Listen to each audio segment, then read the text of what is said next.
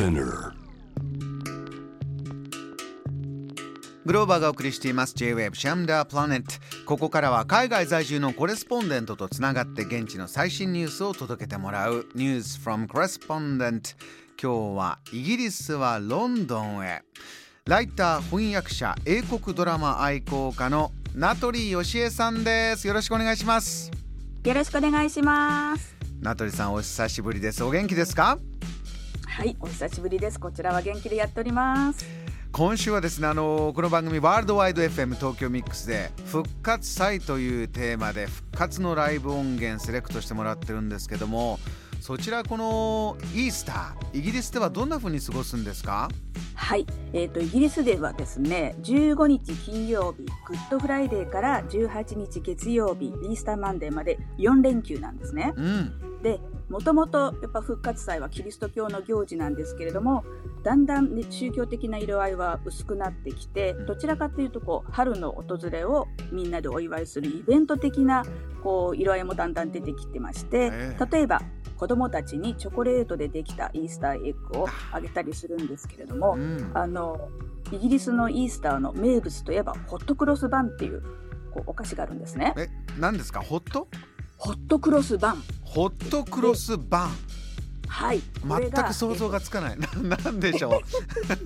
まああの菓子パンなんですけれども、はい、中に干しぶどうとかオレンジピールなどのドライフルーツやこうスパイスが入ったものでこう上の方にクロスで十字が入ってるんですね。で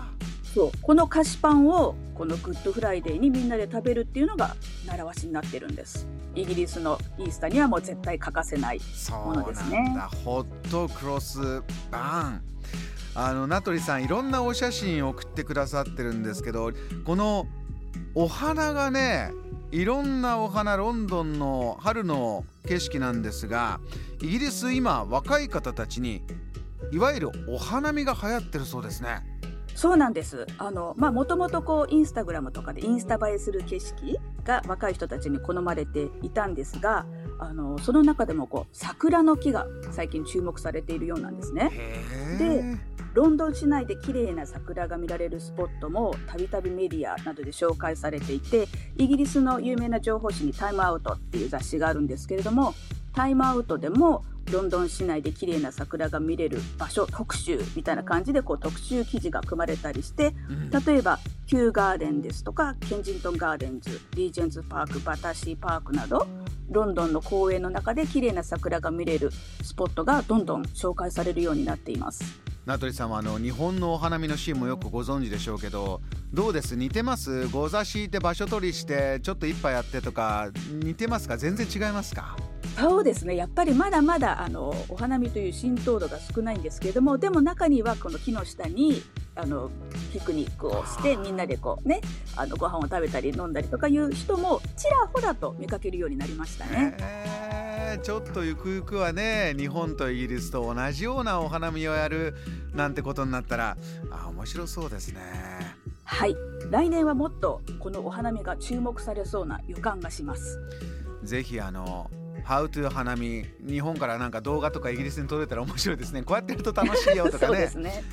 はい、名取さんあのもう一つ音楽のお話も伺いたいんです。ずっと UK の音楽日本にご紹介してくださってますけれども今いろんなチャリティーイベント、はい、このウクライナに、えー、支援しようとそんなイベントもあるんですって？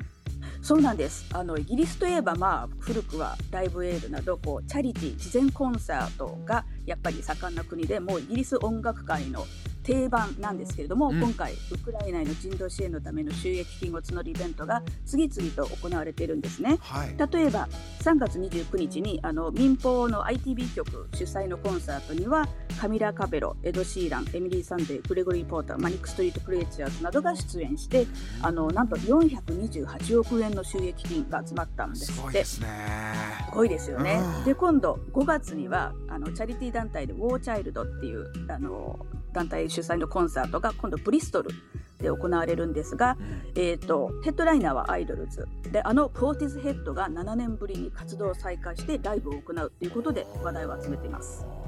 他にもこのアーティストがあって驚いたものありますか？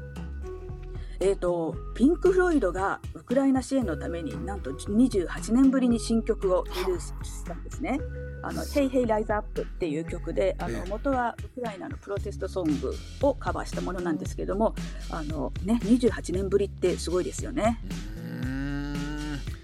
もうこういったものがねどんどん大きくなって、えー、現場では停戦の交渉がどんどん進んでというこれをもう祈るばかりなんですがイギリスは、ね、名取さんあのコロナの状況から次のフェーズへ行くんだ、えー、皆さんの暮らしの変化も最後に伺いたくて音楽でいうとフェスの状況などはいかがでしょうか、今年はですねもう面白いフェスがどんどん目白押しです。というのはもうやっぱり2年間コロナでフェスができなかったイギリスなんですけれども今はもうコロナ後というか普通の生活に戻りもうほぼ戻っているんですね、もうライブとか普通に行われていて、えーと、今発表されているさ、えー、夏のフェスティバルはもうほとんど復活してますね。例えば6月はダウンロードっていう割とハードロックヘビメタルの、えー、フェスティバル、それからアイル・オブ・ワイトフェスティバル、それからあの